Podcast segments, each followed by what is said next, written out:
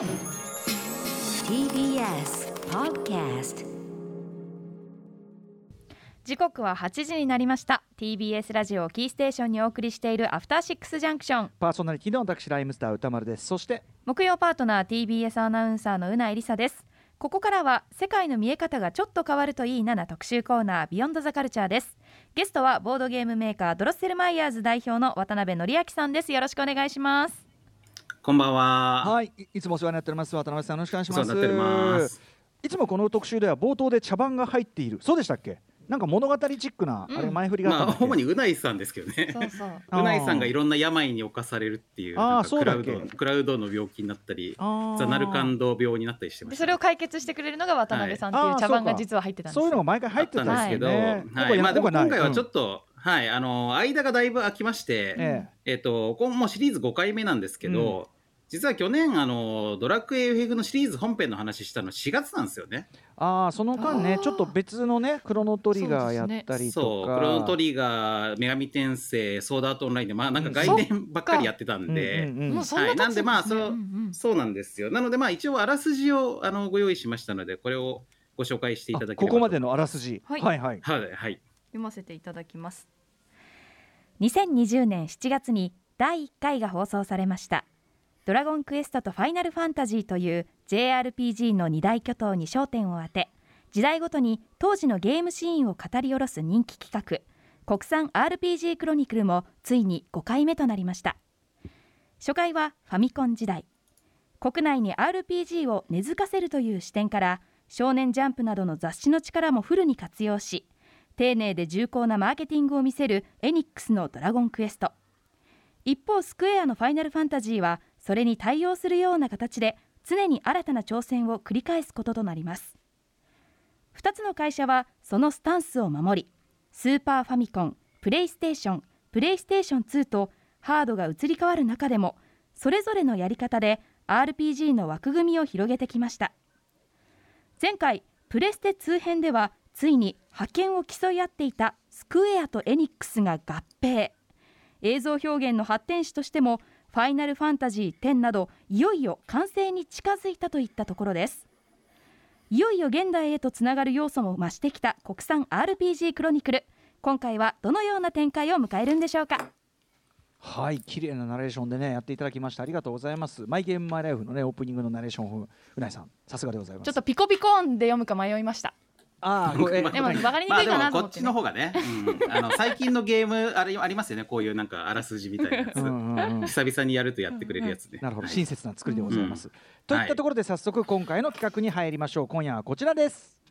国産 RPG クロニクルプレイステーション3と任天堂 d s 時代のドラクエ FFM by 渡辺則明さん改めまして渡辺則明さんです。よろしくお願いします。よろしくお願いします。ではプロフィールご紹介させてください、えー渡辺さんは1978年生まれ元スクエアエニックス所属のゲームデザイナーです。そしてゲームプロデューサーもされています、えーボードゲームメーカードロッセルマイヤーズの、えー現在は代表をしていまして怪獣をテーマにした連作ボードゲーム怪獣オンジアスシリーズのほか物語とボードゲームの新しい形をコンセプトとする夜更かしプロジェクトを展開中ですはい、えー渡辺さんね本当にドロステルマイヤーズ、ん。えー、とどんどんどんどん活動の幅を広げていらっしゃいますが最近の動きとしては？はい、えー、とつい最近今週発表されたばかりなんですけども、えー、と小学館さんと、まあ、実はまだボードゲームをはじ作ってまして、うん。えー、と小学館とドロッセルマイヤーズの新しいボードゲームプロジェクトとして小学館グッドゲームズというですね、うん。えー新しいシリーズで、まあ、あの我々はあのシリーズ全体のディレクションを担当してまして、はいでまあ、小学館さんとしてはですねやっぱりボードゲームを書店で売っていきたいと。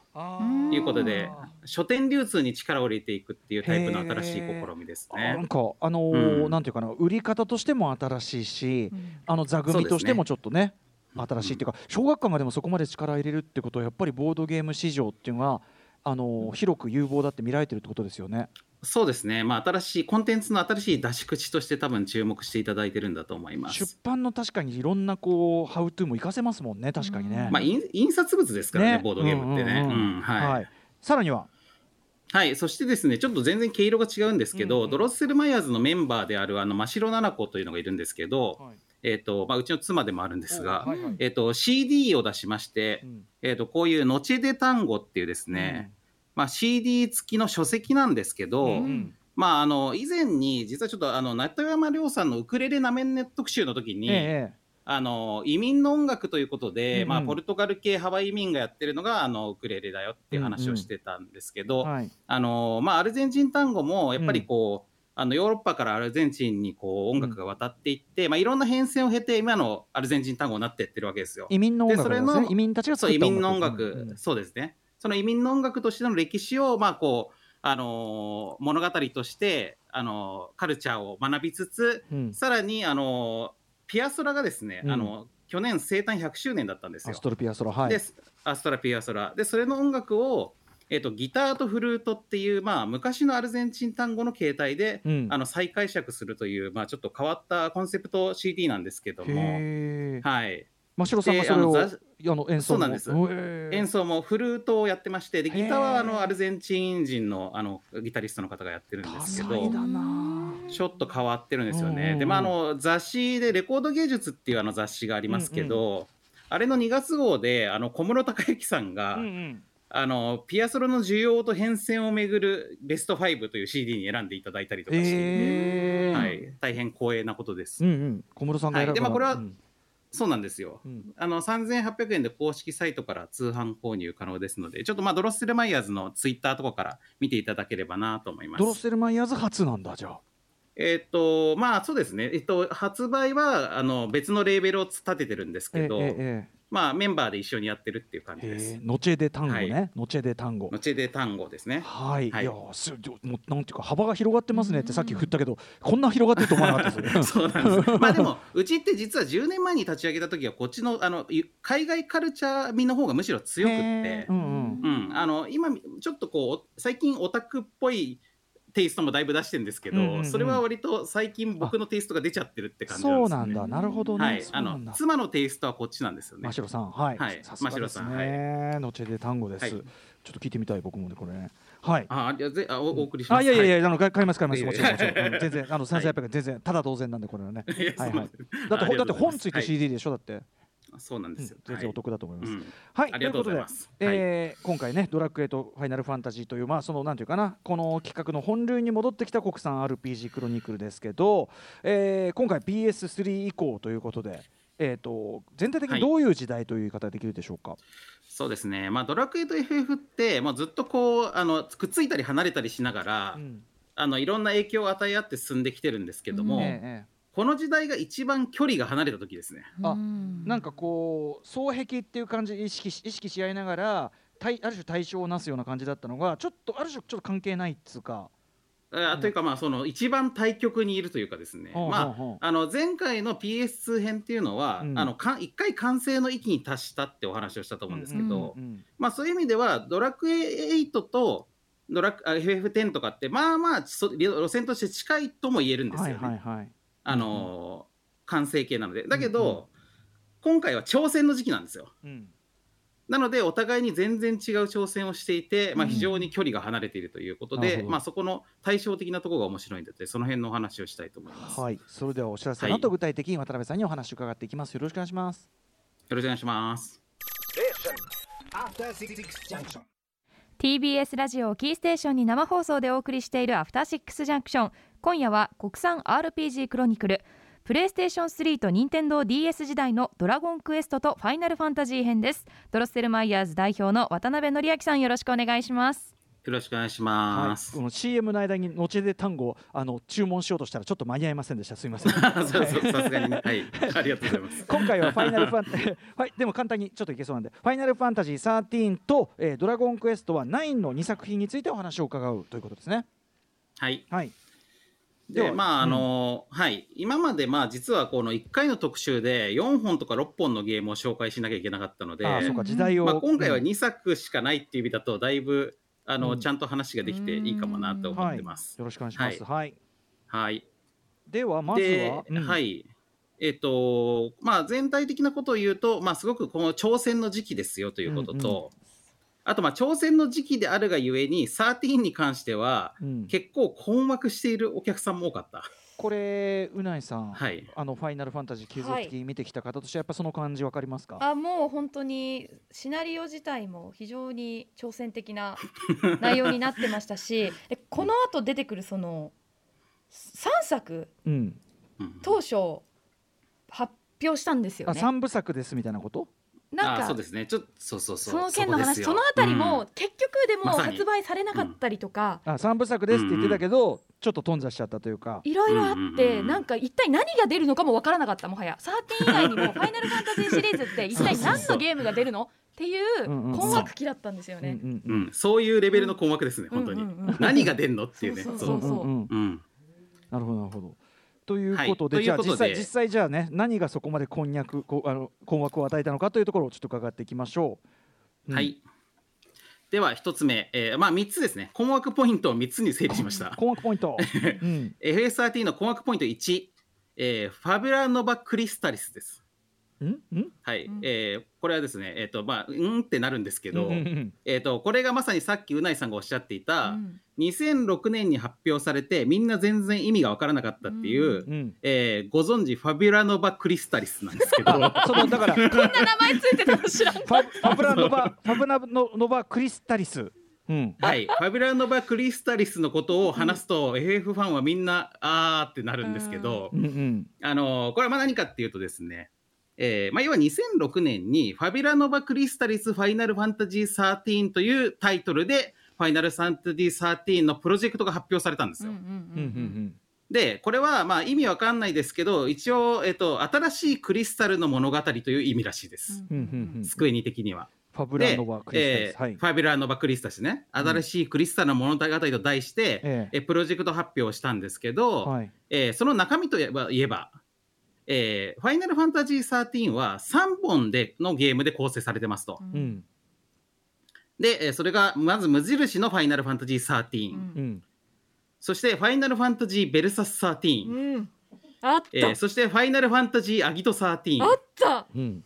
ていう3本のファイナルファンタジー13をうん。同時並行で開発しますよって発表したんですよね。うんうん。なんかちょっともうすでに。はい。なんかもういちょっときなりいきなり何を言い出してるんだってこう複雑ですねかなりね。そうですよね。で、今これ歌丸さんが置いてけぼりになってるだけじゃなく、当時の我々もみんな置いてけぼりになってたんで大丈夫です。なんかビジュアルだけ、は確か発表されましたよねそれぞれそうそうそうでそれぞれ全然キャラが違くてかっこいいんですようんうん。だから期待値もめっちゃ上がるんですよ、うんうん。だけど、うんみたいなその先がそうう。んで、まあ普通にね、この3本出ますよって言ったら、うんさっきもおっしゃってましたけど、うないさんみたいに3部作が出るのかなって思うじゃないですか。ねえ当然。ね、前、前中後編みたいな感じで。うんところがね、そうじゃないんですよ。うんあのね、この3作って、あの、時系列で繋がってるわけでもないし、うん同じキャラクターが出るわけでもないしう、ん。同じ世界観の話ですらないと。えええ？ほうほう。うんうんうんで、で、じゃあ何なのっていうと、じゃあ何なの？えっ、と、えーこの3作は共通の神話に基づく3つの異なるファイナルファンタジー13ですと。共通のね共通のその神話に基づくんだったら話つながってるんじゃないんですか？だって。そう、でもそうそう思うじゃないですか。うんうんあのーまあ、つまりですね、これはまあ全く当時も僕らも社内にいても意味わかんなかったんですけど、えっそと、れ社内だ 社内だよ。そうですよ、僕社内僕ら社内にいたけど、この発表を見ながら全然意味わかんねえなと思って聞いてたんですけおど、まあ分かりやすく説明すると、ええ。っ、と、共通のクリスタルの神話っていうのがあってですね、うん。まあこれが例えばギリシャ神話みたいなもんだとしましょう。えうんうん。ね、まずこのギリシャ神話みたいなやつを作るんですよ、まず。うんうん。で、そのギリシャ神話から派生して、うん。うんゴッド・オブ・ウォーがあったり、ハデスがあったり、セイント・セイヤがあったりするみたいな感じで。えっ、と、3本、モチーフを共通にしている関係ない3作を作りますと。うんうんうんっていう宣言なんですよね。うんまあでなうんうんうんなまあ、まあ、言ってること分からんでもないけど、うんうんうんなんでこんな七面倒くさいことをするのかと本当ですね。言いますと、うんまず一つには、えー、と当時ですねこの開発費がめちゃめちゃ高騰していてやっぱりゲームの。はい。で、えっとやっぱりあの基礎研究とかいろんなことから考えると、うんその頑張って一作作って発売しただけど全然ペイできないんですよ開発費がね。うんうんうんなので、えっと、ファイナルファンタジー13、3本ぐらい出さないと割が合わんわっていう、まあそういう考えも、まあ一個あったと思うんですよね。なるほど。じゃあ先に一個には。でそうんうん。はいはい、そうなんです。で、えっと、まあ、で、しかも当時、Unity とか Unreal Engine とか Havoc とかみたいな、うん。えっと、ゲームの開発エンジンとかミドルウェアの時代が到来しつつあったので、ねえっと、技術力に非常に自信があったスクエニとしては、うちも自前のエンジン作るぞということで、クリスタルエンジンっていうのを作ったんですよ。おおなんかクリスタルついてんなうんそう。で、このクリスタルエンジンというものを共通に使った3本の作品みたいな意味と、うんこの共通のクリスタルの神話に基づく3つの異なる物語みたいなのを、うん多分重ねてるっていうのが、まあ、まず1個あります。うん。まあそのうん。内側まあのにいるね。そのやってる側としてはそりゃねいいけどこちらはねはまああ、ちょっとそ困惑しますよね、めちゃくちゃ。で、まあ、めちゃ置いてけぼりになるんですけど、うん。であとね、まあ、もう一個あるのは、えっと、これ、3部作として作ると、うん。えっと、要はこう、続編って1本完成した後じゃないと次のやつが作れないじゃないですか。まあ普通はね。うん。ね、で普通で、ファイナルファンタジーなんて特に作ってる最中でもうストーリーとかどんどん変わってくんで、うん。あの開発が終わった時はもう原型とどめてないわけです、最初のね。ある程度バシって決まってりゃまだしもそうでもないか そうらそうそうそう、んんんロード・オブ・ザ・リングを3本作るとかはまだ並行してできるかもしれないけうんうんうんど、あのファイナルファンタジーはそうはいかないんで、うんうんうんだから並行して作ろうと思ったら、もう3部作の共通したストーリーとか無理で、あうん。えっなるほど、うんとつながりのないものにしないと無理だと。ちょっと待って。はい。そはれい100%そっちの事情っていうかだから受け手からすればうん。いやそう、うん。それそっちの事情であって っていう感じですよね。そうなんです、そうなんです。うん。だから、まあ、要は3つの事業部で、それぞれに別々の13を作りますよと。うん。で、エンジンとかは共通してる部分もあるけど、基本的には別の作品だけど、全部ファイナルファンタジー13と呼びますからねっていうことを、まあ、これは都合、完全に企業の都合っちゃ都合ですけど、ええそれをロマンチックに言い換えたものです。そうかだからうん。完全はいにビジネス上の要請であるうんから発生したものをあたかもそのもうなんかこう世界観の提示みたいに言うから話がややこしいんだこれ。そう。だけど、すべてにそういうロマンチシズムをく加えく付け加えてくるところがファイナルファンタジーの、まあ、ららしい。しさなんです。らしいっちゃらしさ。さなんだ、うんうん。らしいっちゃらしさですね。なるほどね。はい、ね。あとまあちなみにこれ、ね うんはい。はい、そうそう、すみません。で、それで、うないさんが結局どうなったのかよくわかんないっておっしゃってましたけど、えっ、と、ファイナルファンタジー、えっ、と、無印13は、うん。えー2006年に発表されてから2009年に発売します。うん。はい、これはまあ無事発売されました。順調に。はい。で、あと、ファイナルファンタジーアギト13っていうのは、これはもともとモバイルで、携帯電話、まあ、うんうん。当時で言うとガラケーだったと思うんですけど、多分、うん多分 i モードとか用に作ってたやつを、うん。うんはい。まあ、ちょっといろいろ変えて、うん。うん最終的には「ファイナルファンタジーゼロ式」っていうタイトルで、あ PSP で発売しました。はい。そして問題の「ファイナルファンタジーベルサス13」うん。これはですね、えー10年後、うん。10年後に、えーファイナルファンタジー15として発売されました。そうなんですよね。もうもう当初のそのねなんかよく もうななななんて申し上げればいいのか。うんえっとだから、えっと3部作を作ってたら順番にしか作れないから10年とかかかっちゃうじゃんって思ってたのだけど、えええバラバラに作ってもやっぱ10年かかったってことです。うんうんうん結局はそう。なんか、というあことですね。の最初の発表の時にその13の主人公のすごくピンクの髪の毛をしたライトニングっていう綺麗な女性と、うん。かっこいい15の主人公のノクティスっていうはい。男女がバシンと出ててう、ん。うわうんうん。こんなかっこよくて綺麗な2人が主人公のうん。ゲームがこんなすぐに出ちゃうの？みたいな、うん。ワクワクがめちゃくちゃあったんですよねね。ビジュアルを見て。うんうんうんでまあいやもうポ13は出はいじゃあいつノクティスは出てくんだって、ずーっと待ってたら、うん。結局15で発表されてもうズコーみたいな。うんうんうん。そ うもうね10年ってすすごいですからね。だってもう、うんうん。あの15歳が25歳になりました確かに確かにその間に。ここで使うんだって思いましたもん私も。いやでもなんかその図工を楽しめるっていいね FF ファン。てて。そうなんですよ、うん。そう。だからやっぱねこれで SF にそこに対してなんかなんだよそれ会社の都合じゃねえかよって思うかうん。さすが FF はハードル上げてくるわ っていうこの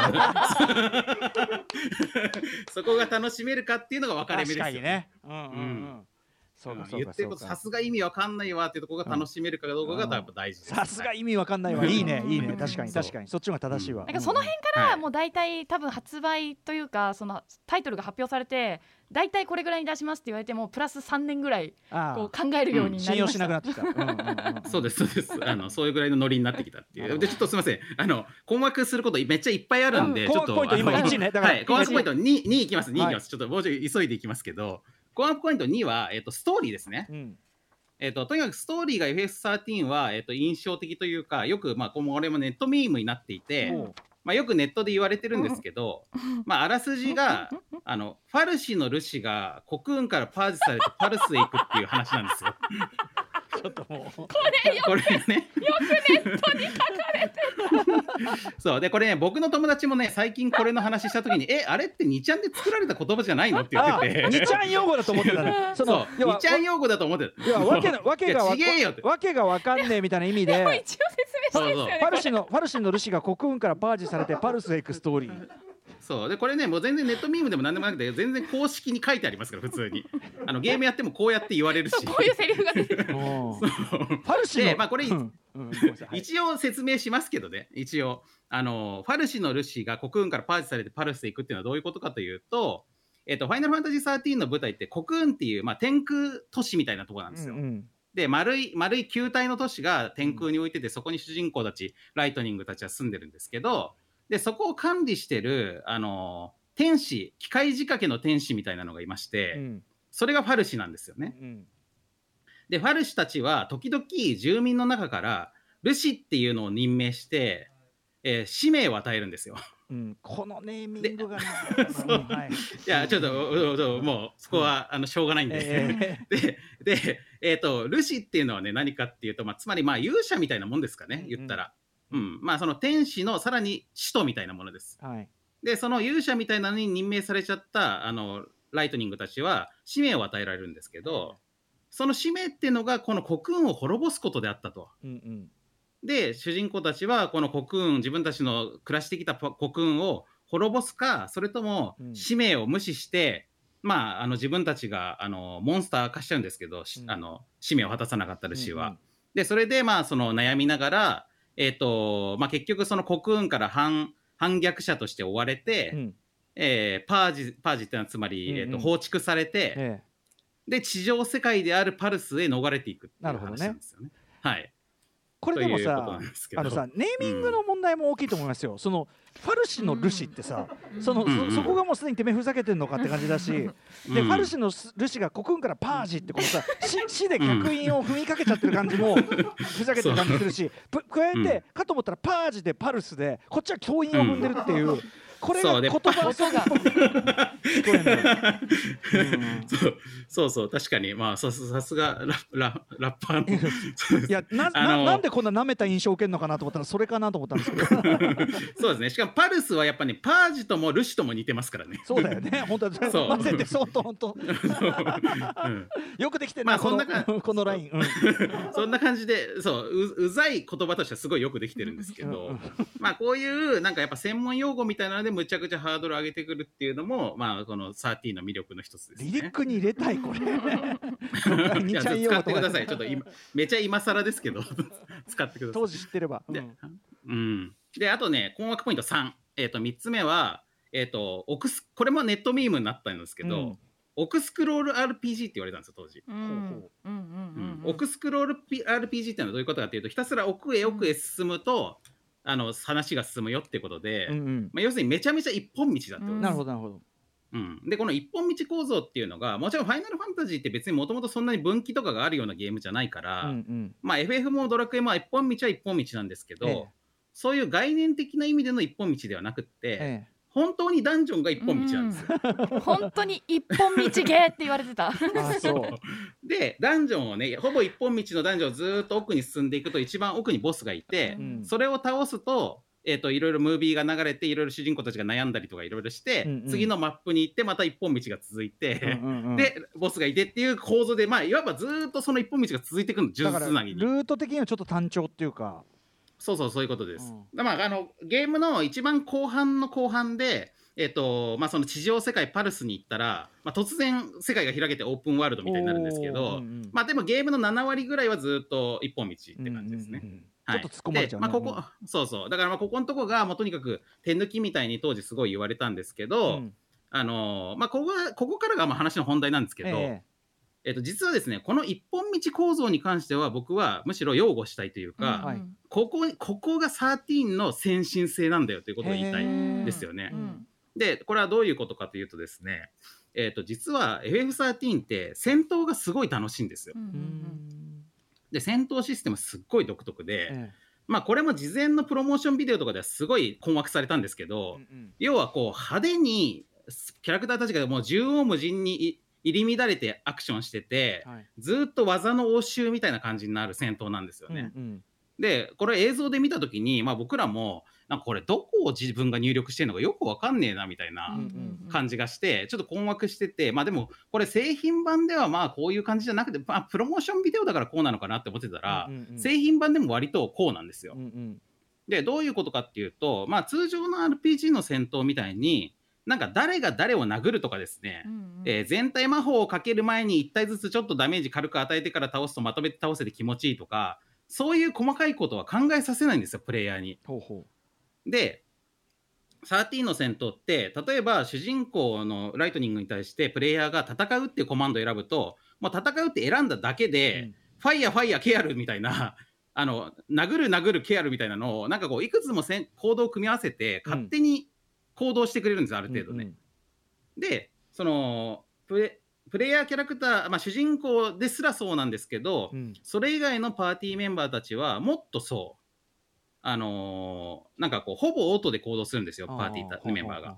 でそうするとなんかまあ全然制御できないから、まあ、それこそ僕みたいなこうゲームシステム派のプレイヤーからすると、ええ。なんか考えどころないし、うん。なんかつまんないなって思いかけたんです最初はね。うんうんところがこのゲームのことが分かってくると実は普通の RPG の戦闘システムとは全然違うレイヤーのことを考えさせるゲームだということがだんだん分かってくる。ほうほう。でそれは何かっていうと、まあ、スポーツで言うと例えば各選手がサッカーでね各選手がこうどうドリブルするどうパスするとかみたいなことっていうのはうん。各選手がやることなんだけど、うんうん。それをもっと上のレイヤーから見てはい。フォーメーションをどうするかとかあその戦況を見てこう今は攻める時今は守る時とかみたあいな、うんうんこの対局感をコントロールするゲームなんですよ。へでこれがオプティマっていうシステムえで、うんうん。戦闘中にこのまあ13って3人パーティーなんですけど、うん。この3人パーティーをアタッカーアタッカーディフェンダーとかアタッカーヒーラー邪魔みたいな感じで、うんうんこの役割の分担をうん。リアルタイムに組み替えていくことができるんですね。うんうんでこれってまあ普通の RPG だと職業がそれに当たるのうんで、うん。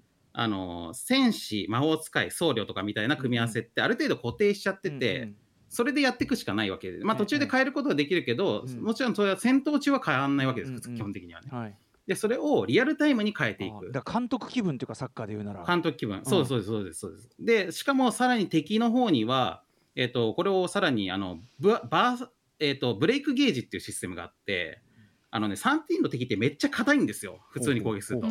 でこうやって攻撃しても全然攻撃通んないんだけどだけどだんだんこうアーマー値を削っていくとブレイクゲージっていうのが上がってってうん。相手がある程度こうあのダメージ与えたところでパリーンとこうあのなんていうかブレイクという状態になってまあいわば走行が壊れた状態になって、ここで突然攻撃が通るようになるんですそこでね。ええなので、まあ、さっきのあの仕組みと組み合わせると、まあ、要はこう敵が攻撃してくる最初のうちは、まあ、なんかこうなんか耐えてである程度ガードしながら相手の走行を削っていくっていう地味なターンがしばらくありでそれをある程度積み重ねていったところであるところで一気に相手がパリーンって割れたところでここから一気火星に攻めせ今だっつって攻めるっていうですね、うんうんそこのなんかこうぜ全体的な流れをコントロールするのがねすごい面白いんですよ。うんなるほどね。ためしかもこう我慢して我慢していやりーっていう快感も大きそうですもんね、うんうんそうなんですそうなんです、だからその時のなんかこう盛り上がりがすごくってでまあこれをすごく意図的にうまく演出してるのが音楽なんですけど、うん。ほうほう。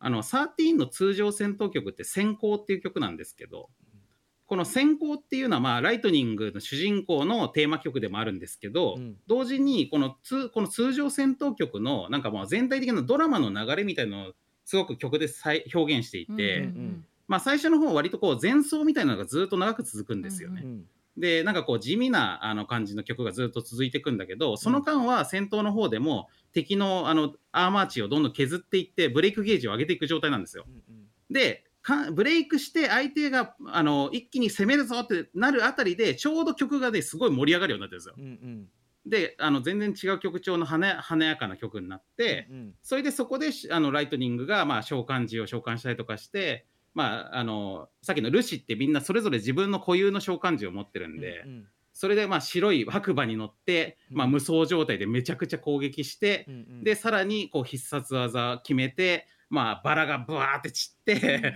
これでフィニッシュみたいな、はいまあ、そういうなんかこう一個のこうせバトル一個がめちゃくちゃこう、うん。なんていうかドラマにあの展開のある、うんうん。そうそうそうドラマになってるっていうことなんですよね。うんうん。確かにそういうね、あのエンタメだったらある意味定石ですよね。一旦最初はぐーっともうダメだ、ダメだ耐えて耐えて耐えてドーン音楽も盛り上がるっていう。うん。だからそれがこうプレイの感触というか起伏プレイ自体の起伏と一致してるっていうか。そうですそうです。でこれを毎戦やるんですよ割と。うんうんだから、まあ、バトルの面白さでいうと僕はめちゃくちゃ面白いと思うんだけど、うんうん。ただし欠点としては一戦が長い。あで一戦が長いのでじゃあどうするかっていうとそこの曲を圧縮するってあゲームあの戦闘1戦闘を圧縮するっていう風に普通だと調整するところを、ーうん13はそれをせずに、うん。まあ、だったら戦闘の回数減らそうと。ほうほうほだから1個のダンジョンの中で、えっと戦闘の回数っていうのが、まあ、普通の RPG に比べるとめっちゃ少ないんですう、うよ。んうん、しかも一本道だから。そう一本道だから、うん。でランダムエンカウントが一切なくって、うんうん。ほぼイベント戦闘のみ、うんうんだからまあいわばこの1個のベルト上のマップの中にはい。いい感じに配置されたモンスターとうん。順番に戦っていって、一戦一戦がすごく楽しく、うん。最終的にその盛り上がりの最高潮としてのボス戦があるっていうのを、なんかパフェを食べ進めるみたいにね。あのこうなんか時間芸術として確かに。あの順番に味わっていくことができるんですよ、これ前菜を食べてパフェ特集やりましたよ。そうそうそうパフェ,、うん。パフェ特集ですよ、うん。うん、そういうこうな構造になっている、うんだからねこれはもう本当にあれ明らかに狙ってやっているから全然手抜きでもなんでもないし、うんうん。で結局ここのに一貫して同じ思想としてあるのは、うん。戦闘に関しても従来の RPG であればここが楽しいんだっていうところだったこの誰に何ポイントのダメージ与えてギリギリ倒せるかな倒せないかなみたいなうん。そんなきょで薬草をここで使うと得かな損かなみたいなうんうん。そういう細けいことを考えるのが FF じゃねえんだよという考え方ですね。うん、でそんなことはコンピューターに任しとけやと。うんでお前たちはとにかくド派手な戦闘を、あの監督気分であの触れる映像ですよね。うんうん。触れる映像に徹して、えそこを盛り上げようってことだし、うんうん。でダンジョンに関しても、まあ、もちろん探索が面白い RPG っていうのも全然いっぱいあるしドラクエとかまあそっちによ寄ってると思いますけど、うん。あの例えばダンジョンをなんかこう右かな左かなとかって曲がっていって、うん。で突き当たりが行き止まりだったからあなんかちょっとこっち間違いだったんだと 確か 間違い 突き当たりだけど壺があったから割ってみたら薬草があったからまあちょっと得したかなとか、うんそうそういうゲームじゃねえんだよ、確か。に。確かに今さ、うん。今その説明されるとさそれって面白いのかって感じがしました。そうなんですよ。まあそれが面白いこともあるんだけどあのそこじゃねえところに面白さがあると思ってるって,、いうことですね。でもちゃんとだから FF はそのの本質はこっちだろうっていうところを提示したっていうかだからそれをちゃんとこう見見る側が RPG ってこういうもんだよねっていう思い込みから外れてその本質にたどり着くかで評価が変わるっていうか、そうですね。そうそうそうそう。そうなんです。だからそこにすごく一貫した思想を感じるんで、うんとにかくトータルで FF13 っていうのは、えっ、と、けれん味があって派手で見えがおとにかくかましてて、うん。もう情報量の洪水にクラクラさせるっていう、うんうん。まあ、ちょっとパチスロ的な快感を追求してるんですよ。で、だけど FF にみんなが求めてるもんってこれでしょっていうのの一個のビジョンとして、うん。まあ僕はめちゃくちゃ優れてると思ったんで、当時もうこれ遊んだ時に、もうこれ次回作は、はい。あのーもうこのまま戦闘でみんなキャラクターに歌って踊ってほしいって思いました。あもう歌って踊る戦闘でなんかもうミュージカルみたいにありですねもうねそういいでしょ、うん。その FF ってこれからそうなっていくんじゃないのと思わせそたのアイデア、まあ今からでもありじゃね？そうだからまあ多分ねそのつし16は多分そういうノリじゃないのは PV 見ればもう分かりますけど、うんまあ、17あたりでやってくんないかなとね、んうん。思うんですよね。ねだってその後ミュ2.5次元ミュージカルとかもすごい流行ったし、えええやっぱりねオタクがキャラクターに求めてる一個の形なんですよそれって。うんうん。うん、要はリアルとかじゃなくって、うんはい。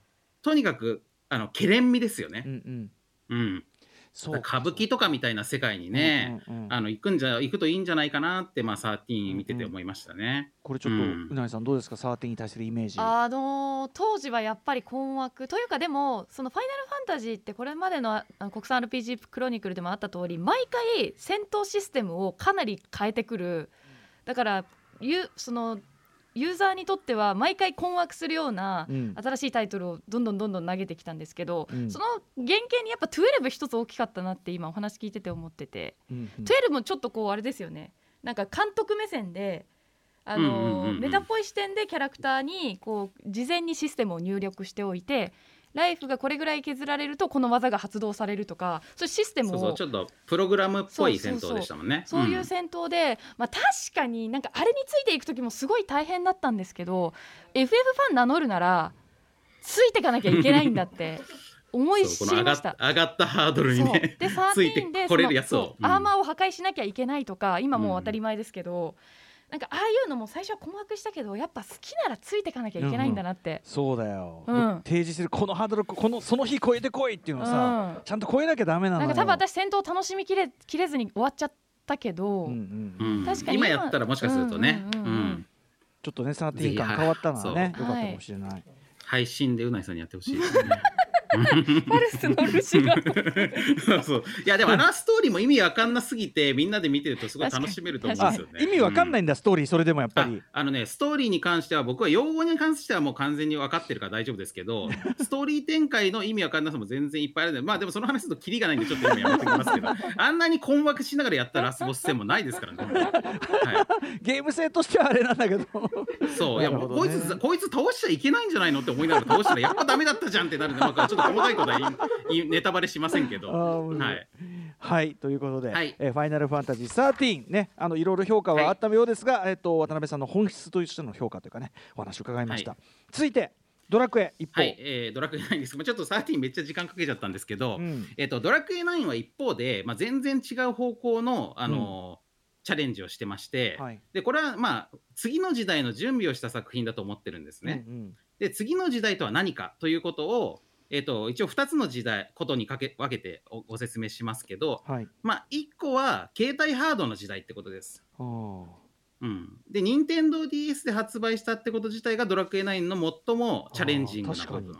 確かに、うん、だだ後にも先にもドラクエとか FF の本編があうん。の新作が携帯ハードで出たことって一回もないです。この時だけですから、うん。ねえうん。うん。うんだけどやっぱりね DS っていうのはそれまでずっと脇役だった携帯ゲームハードが、うん。あの据え置き機と地位が逆転したターニングポイントなんですよ。ああそっか。で DS の方が、んんそうそう。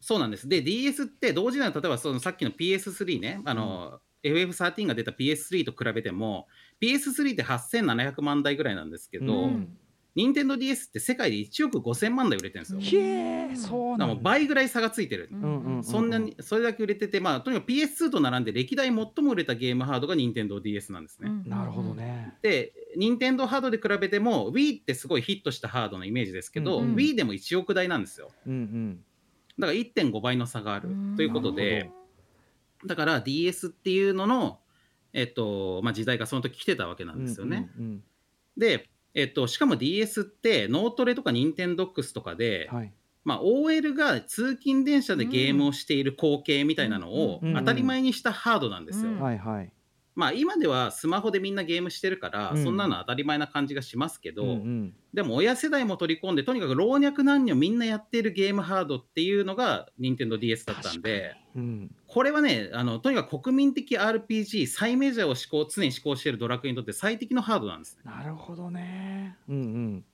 でまああのちょっと言っちゃいけないレベルのことは言わないようにしますけどほうほうほう。僕当時その社社内にいたわけですよ。で、えっ、とアルファベータ審査会っていうのが社内にあって、アルファベート審査でそれってまあ僕らみたいなプロデューサーがみんな集められて、うん。社内のプロジェクトのアルファ版とかベータ版とかをうん。遊んでレビューするっていうあのシシステムがあったんですね。はいはい。でだからまあ社内のものでもあのよそのプロジェクトってみんなほとんど知らないから、うんうん。だからそこで初めて見るタイトルとかもすごい多かったわけなんですけど、うん。こんなん作ってんだみたいな。でそこで僕この「ドラクエ9」に当たるものを遊ばせてもらったことがあって、えその時はねでもね9って多分言ってなかったと思うんですよ。ほうほうほう。つまりなんか外伝みたいなタイトルだった、うん。ああそっか。DS だからちょっとスピンオフっていうか。そうそうそうそう,、うんうんうん。ドラクエ外伝みたいなものでちょっとこういうの作ってるんだって思ってたら後に発表された時に、ああれ9になったんだって感じになって、うんうんうん。でそれはもう本当にねめっちゃ英断だなと思いましたね、うんうんうん。それはやっぱり時代がそっちにもう、G、DS の売れ行き見てもそっちに行ってるわけだからっていううん。でそっちの時代に行ってるってまあ確かに理屈で言うとそうなんだけど、うんでもやっぱりその DS で出すってことは前作よりもグラフィックとかしょぼくなるわけで。確かに。そのことを許容できる人ってすごい勇気いると思うんですよね。それであのそれで大丈夫って踏み切るかどうかね、ん。そうそうそうそう、んんだからそこがやっぱドラクエってなん。だかんだ攻めてんだよなとその時に思ったっていうのがありましそうた。でまあこれってその後にスマホゲーム市場がゲーム専用機の市場を食っていくっていう今の時代の先取りでもあるし、うんうん。まあ、据え置き機、携帯機、スマホっていう風にゲームの主戦場がどんどんカジュアルにカジュアルに移っていくっていう時代の、うん。うん。まあ、前準備段階でもあるんで、これはすごくね、あの示唆的な出来事だと思うんですよね。えーでもそのはい今はもうみんなこうやってねどこに行ったってこうスマホを眺めて何かしらゲームやってるっていう時代からすると本当に先見の明ですねそれねうんうんうんうんうん。いや、本当そうだと思います。携帯ハードの時代はいで、携帯ハードの時代。で、もう一個はオンラインゲームの時代っていうのがありまして、はいえっと、まあ、当時 FF11 とかすでにオンライン RPG だったんですけど、やっぱまだまだマニアックなジャンルだったんですよね。うんうんで、だけど、あの、すもう当時、社内的にはドラクエ10が MMORPG になるってことはもう決まってたんで、うん。うん、だからオンラインゲーム、本格的なオンラインゲームのドラクエ10が出る前に、ドラクエ9で、えっ、と、まあ、セミオンラインゲームみたいなものをやらせて、うんうん。で、ちょっとこう、オンラインゲームの入門させとこうっていう意図もあったんじゃないかなと思っています。へえそうなんだ。でこれ慣れさせようそうなんです。うんうん。で、これって、まあ、このシリーズで初回にお話をした、はい。あの、例えばドラクエ1を出す前うんに、うん。ポートピア連続殺人事件を発売して、うん。で、コマンド入力型のゲームに小学生に慣れてもらうっていう、あーおっしゃってました。はいそう、なんかわざわざ一作品使ってチュートリアルをするみたいな、まあ、ドラクエのとにかくメジャーに対して丁寧に丁寧に何かをあのプレゼンしていくっていう、うんうん。この流儀が、うん。まあ、今もまだ生きてるわけなんですしよね。市場のなんていうかな土壌ごと耕すっていうかね。そうです、そうです、そうです。いやーうんうんうん。だから、まあ、ある意味で、まあ、一番その新しい市場に遅れてやってくるのがドラクエでもあるんだけど、うんうんうん。だけど FF みたいなとにかくついてこれねえやつは全部置いてくぞって感じで、うんもう来れるやつだけ来いっていう感じで、うんうんうん。あのこの突っ走っていく人たちがうんうんうん。うん振り落としていくお客さんをうん。丁寧に拾っていくことができるのがドラクエのこういうやり方だなっていうね。スクエアエニックスとしてもう包括的に 顧客を。確かにねそれは両方。でもうん。確かになるほどな。だからそっか本当に対照的っていうのはうん。そこまでその姿勢からしてそうなんだな。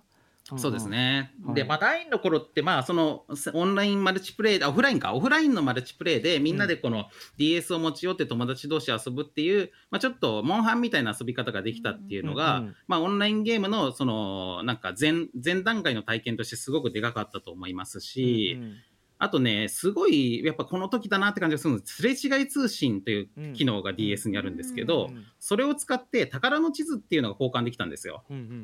で、その宝の地図の中で、当時、正幸の地図っていうのがすごい話題になって、正幸の地図？ほこれはね、正幸っていうプレイヤーが発見した、めちゃめちゃ美味しいメタル系のモンスターが出まくる地図があったんですね。えそれ正幸それをって本当に一プレイヤー？そう、1プレイヤーです。普通に何の仕込みでもない、普通の1プレイヤーが、ええ。これめっちゃ美味しいじゃんってなったのを有名にな、っちゃったんだ。まあ、2ちゃんで言ったんですよ。こういう地図手に入れたんだけど。って。そそしたらみんなが、え、それめっちゃ欲しいんだけどってなって、で、日時を決めて、秋葉原のヨドバシカメラの前で、みんなで集まって、配った、配ったんですよ。すれ違い通信で。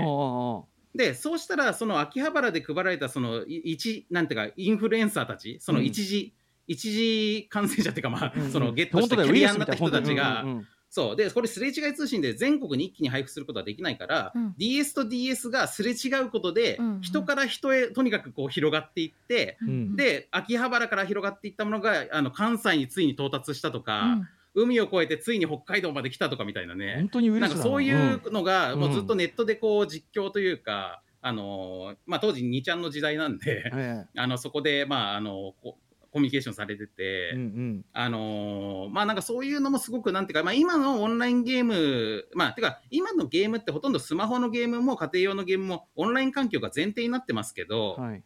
まあそれのまあなんていうかこう黎明期というか、うん。あのみんながそれにまだ慣れてなかったからこその盛り上がりうんうんうん。っていうのがあったと思います。なるほど。でもね、うん。実際にそうやって街に出てさあそこになんとかがあるらしいってポケモン GO 確かにそういうあれもするうんうんうんしあなんだろうね。あの単純にその,、ま、あの2ちゃんっぽいですよね。そのあの正行 そうそうそう。正行正行のの地図ってそのネーミングがうん。めちゃめちゃ2ちゃんっぽいけど、そうですね、うん。本当はね、その名前は見えざる魔人の地図レベル87っていう地図なんですけど、本当の名前はね。そうん。そう。でもそこに発見者の名前が入ってるんですよ、正行って。うん。ひろゆきならぬでこの正行うん。そう。うん。で発見者の名前を入れた方が面白いんじゃないっていうのはやっぱり堀井裕二さんのアイディアなんで、あー。うんここですよ。ここが本当にアイディア、うん。あそんだから要はみんなで、まあ、盛り上がるためにはそういうのがあった方がいいよねってこの1個の詩を入れたことによってまあこのめちゃくちゃなしバズりっていうか社会現象みたいなものが生み出せたわけですから。もともとねドラクエ自体がそのある種メディアミックス的なところから仕掛けられて出てきたものでもあるしなんかそういうまあ元子供たちだけどそういうユーザーとのコミュニケーションーそう。込みでっていうのがぽそうなんぽですよいですよねやっぱ確かにね。そうだやっぱりねお客さんとのコミュニケーションが上手なんですよ堀井さんは。うん。そして FF と対照的。対照的。そう。対照的。FF は意味わかんないのを楽しむとこがやっぱありますからね。そういう意味ではね、最初からおっしゃってるその2つのそのブランドのあの対照的なスタンスっていうのは、やっぱりそのずっと続ねいてんだ。続いてる時代によってそれがそのなんていうの？時代によってその形が変わってるだけでその本質的なスピリットはやっぱ本当変わってないですね。うんうんうんうんうんうんうん。いや本当そうです。はいはい。えードラクエ9一方、はい。ストーリー、まああの、そうストーリーの話はちょっとまあ時間がないんでだだいぶこう圧縮しますけど、ええドラクエ9ってまあそういうわけでまあみんなであの遊ぶえオンちょセミオンライン的要素が強かったんで、うん当時あんまりストーリーとか注目してない人が多かったんですよ。はい。でこの特集の発表がされた時もあのリスナーの中にもなんか9すげえやり込んだけどストーリーとか全然覚えてねえなって人が多かったんですけど、でも今あえて、まあ、9やってみると、まあ、僕もこの特集のためにもう一回クリアしましたがおすごい。あすごい。のやってみたらねやっぱね9ってねすげえいいんですよ。あのトータル20時間ぐらいでクリアできてすごいコンパクトだし、うんうんでそのコンパクトな中になんかこう主人公天使なんですけど、え。まあその展開が崩壊しちゃって地上に落ちてからもうみんなを街あの地上の人を助けながら旅するっていうところのなんかこうぼまあ牧歌的な良さもあるえし、うんうんでそこにねあのギャル妖精のサンディっていうのがついてくるんですよ。ギャル妖精。妖精がねまあそうあのベルセルクのパックみたいなやつがギャルなんですよ。でこのサンディがねとにかくねドラクエの主人公って一切喋んないじゃないですか。ーうんうんだけどだからその主人喋んない主人公に対して代わりにねとにかく全てのことにねリアクションしてくれるんですよ。うんうん。でなんかいろいろクエストの依頼とかされるとなんかこの依頼めっちゃだるくないとかなんかそんなの自分でやれしみたいなこととかすごい言ってあの横からいろいろ言うんですけど、うんうんそれがね俺すげえいいなと思って。ほうほうほう ん、でまあ全体的にとにかくそのやってて胃もたれしない RPG というかやっぱり我々もこうこの年になってくるとだんだんねこのファルシのルシーが国運をパ パーチされる話してだんだん胃もたれするところもあるいやそれが欲しい時もあるんだけど、まあ、あれやっぱまぞ飯みたいなもんなんでうなるほどね。時にはちょっと食いづらいものをね腹に ちょっとベトっとしたもん食いたいっていうね。そう。でそんな中でなんかもうちょっと胃に優しくてなんか需要のあるもの食べたいっていう時に、うん。今ドラクエ9やってもらうと本当にちょうどいいんで。はいはうん、で最終的にこのサンディめっちゃ泣かせてきますから俺たちのこと。うん、なんか、のり焼きがそこまでやる必要ないじゃんとか言ってくるから、うん、本当、お人よしすぎるよとか言ってきあーちょっとなんていうの？どどこいつ的なそういうコミュニケーション要素っていうか。そうそうそうそうそうそうなんうんですよ。うん、いや本当ね最後泣かせてくるんですよね。本当サンディと会いたくってやってましたね今回の僕のこのここ1ヶ月のドラクエ9に関しては。なたてんでちょっと皆さんもね、うんうん、皆さんもねちょっとこう久々にやってみるとあこんないい話だったんだって思うと思いますよ。なるほどね。で13とこの9とどっちもたまたまですけど天使がモチーフになってる話なんで。うんうんこの天使間の違いもね、本当皆さん、あのちょっと注目していただきたいところです、比ね。較しがいがあるというかはいね。うんはい。はいといったあたりででもねどちらもそれぞれになんていうのかなある種こうなめられてた案件がね、うんうんうん。でもあのもう一回こう改めてこうここがっていうのをやってみると面白い話ですねなん。かねやっぱね。さすがでございます。さあ、はい。ということでいよいよ次回はちょっともうもうほぼ現在っていうか最新作？おそうですね、うん。もう最新作まで来ちゃうんで、まあ、ドラクエと FF を軸とした国産 RPG クロニクルとしては最終回になるはずじゃないでしょうか。うん、ただ国産えー RPG、ファイナルファンうんうん。そう、あの国産 RPG として、えっ、と、まあ他のね、タイトル、この間あのやらせてもらった女神転生編みたいに、うん。まあ他にもいろんなタイトルはあるので、そういうのはできるかもしれないんですけど、FF ドラクエとしては一応今のところ出てる最新作の FF15 とドラクエ11のお話に次回はなると思います。はい。ということで、毎はい。回渡辺さん、ありがとうございます。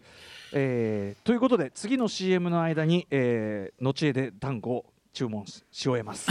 ありがとうございます。はい、ということで、ここまで国産 RPG クロニクル PS3 と任天堂 d s 時代のドラクエ FF 編でした。渡辺さん、ありがとうございました。ありがとうございました。またよろしくお願いします。ありがとうございましたはい、どうも。